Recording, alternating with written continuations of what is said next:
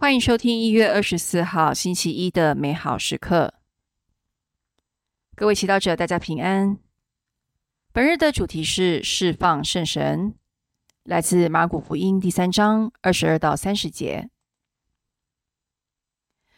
那时候，从耶路撒冷下来的经师们说，他富有贝尔泽布，又说他赖魔王驱魔。耶稣虽把他们叫来，用比喻向他们说：“撒旦怎能驱逐撒旦呢？一国若自相纷争，那国就不能存立；一家若自相纷争，那家也将不能存立。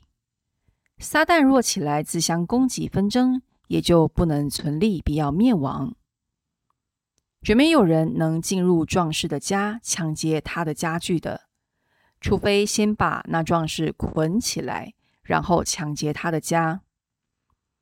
我是在告诉你们，世人的一切罪恶，连所说的任何亵渎的话，都可得赦免。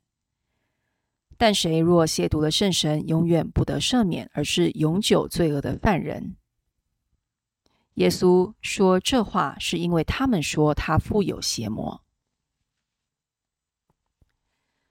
今天，耶稣向金师说一个比喻，绝没有人能进入壮士的家抢劫他家具，除非先把那壮士捆起来，然后抢劫他的家。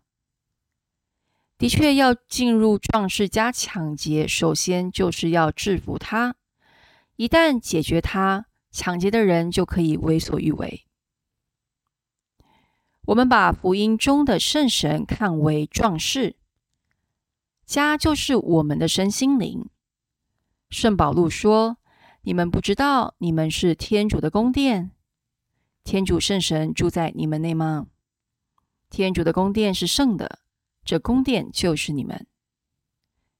没错，圣神就住在我们身体里面。大多时候，我们不让他做主，并以各种行为亵渎圣神以及他的宫殿。”我们的不洁且没有纪律的生活，捆住了我们内的圣神。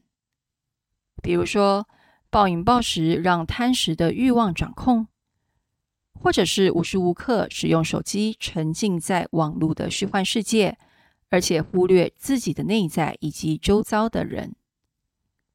每天抱怨人生，对每件事情都不满意，负面能量一直不断的传给其他的人，等等。福音中的经师便是如此，他们总往不好的地方想。即便耶稣做了好事，传递爱的讯息，他们诬告他富有邪魔，赖魔王驱魔。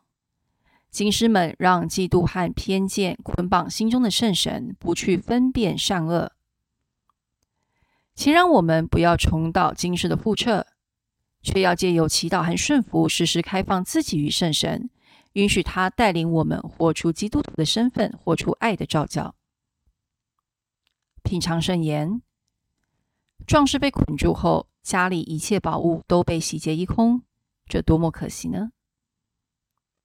豁出圣言，不要拒绝圣神透过他人给我们的启示。我们全心祈祷，亲爱的圣神，祈求你指引我。使我在私言行为上符合天主圣善的旨意。阿门。